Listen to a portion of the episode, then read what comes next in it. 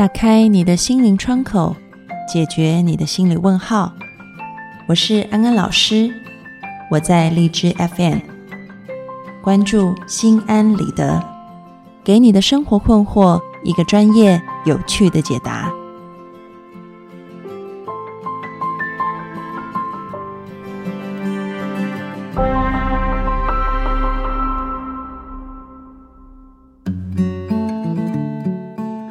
各位听众朋友，大家好，欢迎收听心安理得，我是安安老师。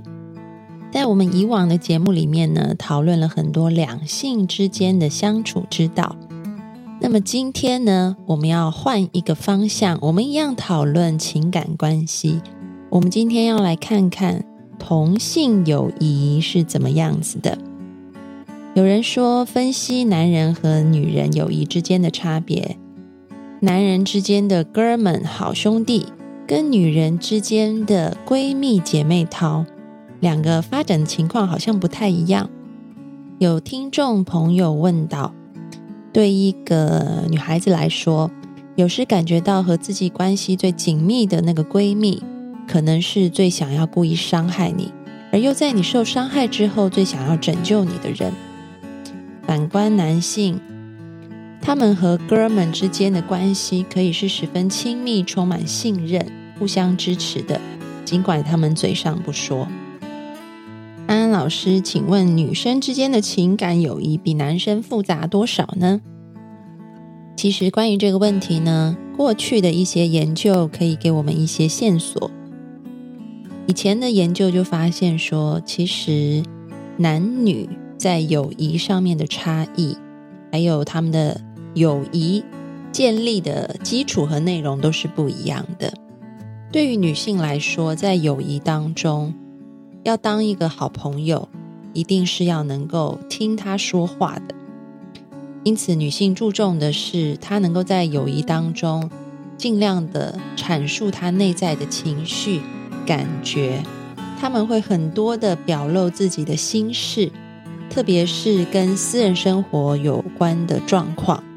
以前的调查就发现，女生跟同性之间讲自己私人的生活，比男性的同性之间讲多了大概一点五倍左右的这个比例。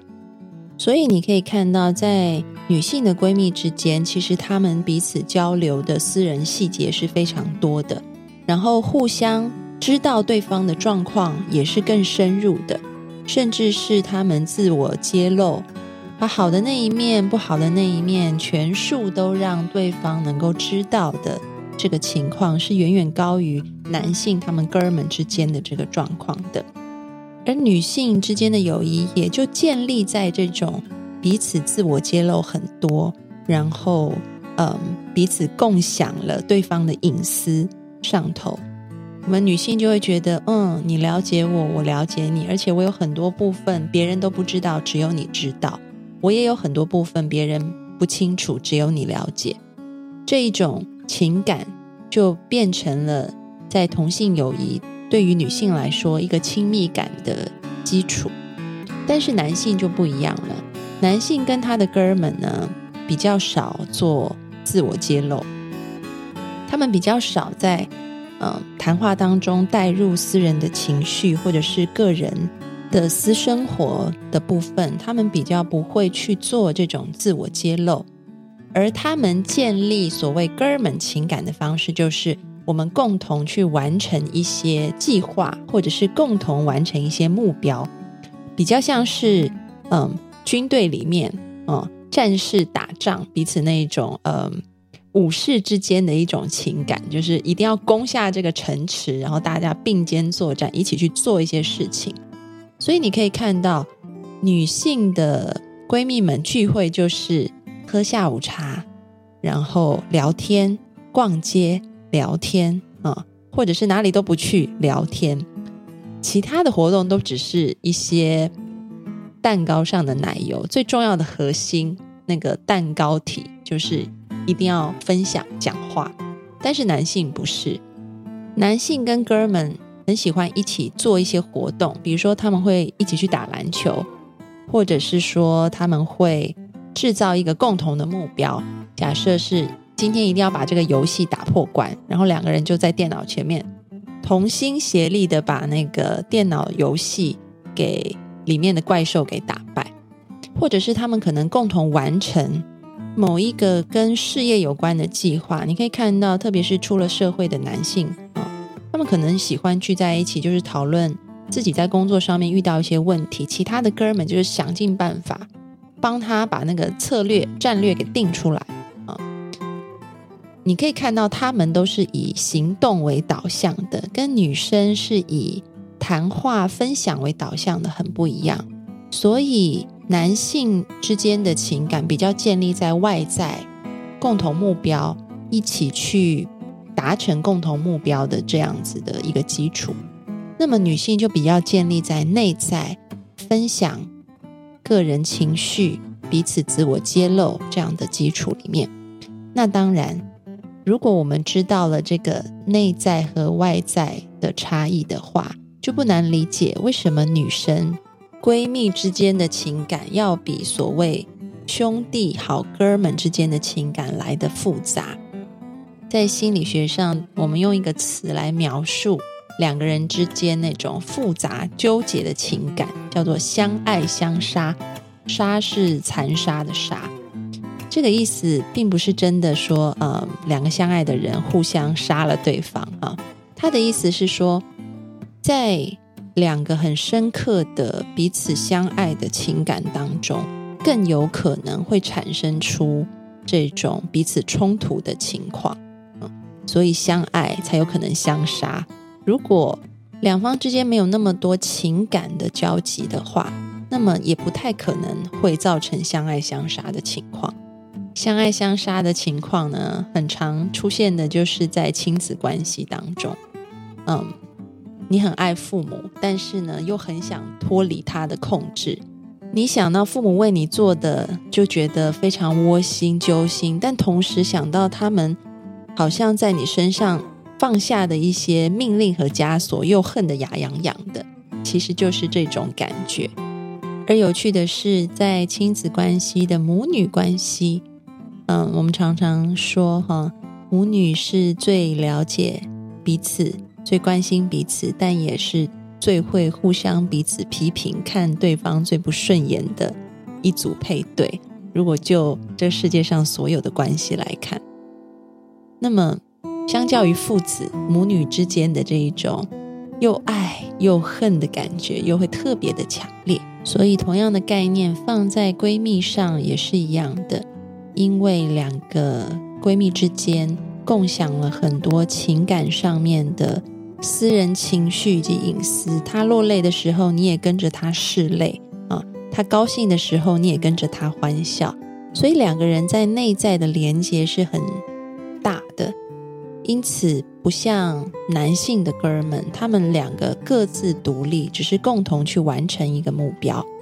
对于闺蜜这一种互相依存的关系形态，自然而然也会造就出比较多复杂的结果。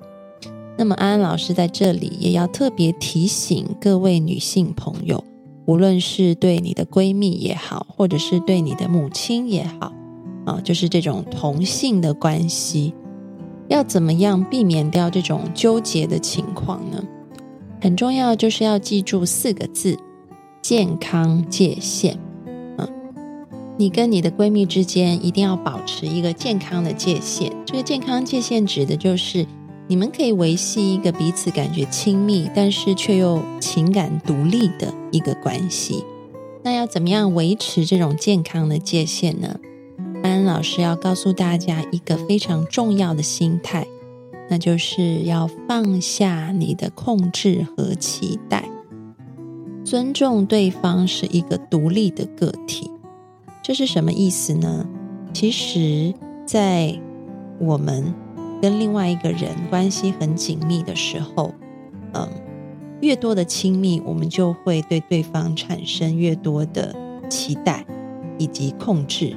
当对方没有办法满足我们的期待，然后或者是让我们控制的时候，我们就会觉得愤怒，甚至是失落的感觉。那么，这边要说明一下，就是这个期待和控制，不见得就是一种自私的。很多时候，我们都是出于一种善意，希望对方更好，所以我们想要帮助他、控制他去完成我们自己定义所谓为他好的这种期待。但是，就是这样子的控制和期待，伤害了彼此之间爱的关系。所以，我们都要时刻的提醒自己。在一段姐妹淘啊好闺蜜的关系当中，我们学习倾听、同理对方，并且给予爱和关心和支持的时候，我们也要尊重对方的独立性，不要去强加自己的想法在对方身上，不要去控制对方。那么，这就是一个很好的保持健康界限的方法。同样的。在你自己身上也一样。当你发现对方好像一直要跨越那个健康界限过来的时候，比如说你发现他对你有很多期待，然后希望控制你去满足这些期待，你可能不想让他难过伤心，所以你一直在配合的时候，你也必须要有所警觉。这样子其实是打乱了你们之间的这个健康界限。所以你也要带着爱心去说诚实的话啊，这个意思就是，你带着一种爱的态度去跟对方说，我们必须要保持一个健康的界限。这并不代表我不爱你啊，或者是我拒绝你，而是为了让我们的友谊可以更纯然，可以有更美好的未来。因此，我们需要保持一个彼此都独立、互相尊重的关系。那这样子，相信你们就不会相爱相杀。讲到这里，安安老师突然想起来，台湾很久以前有一个广告，嗯，我觉得就很那个广告词就很适合拿来描述这个女人之间的情谊要怎么样做才能够维系的更好。那就是这个广告是有关于米的广告，卖米的啊。他说，米饭要煮的好吃，就是要煮到有点黏又不会太黏。也许对于女孩子来说，哈，男人之间的情感，如果用米饭来比喻，可能就像泰国米一样粒粒分明的。他们彼此之间没有那么多情感上面的交集，但很多时候我们也把饭煮成了糯米团，变一团一团的，全部都粘在一起了，也没有那么可口。最好的就是保持亲密，有点黏，但是呢又各自独立尊重，不会太黏。同性友谊就像煮饭，有点黏又不能太黏，保持亲密，保持独立，就能包出最健康的友谊。今天的心安理得讨论就到这里，各位听众朋友，如果有任何意见想要反馈给安安老师，或者是你跟你的闺蜜或好哥们也有一些话想说的话。都欢迎你们到心安理得的讨论区里面去留言给安安老师哦。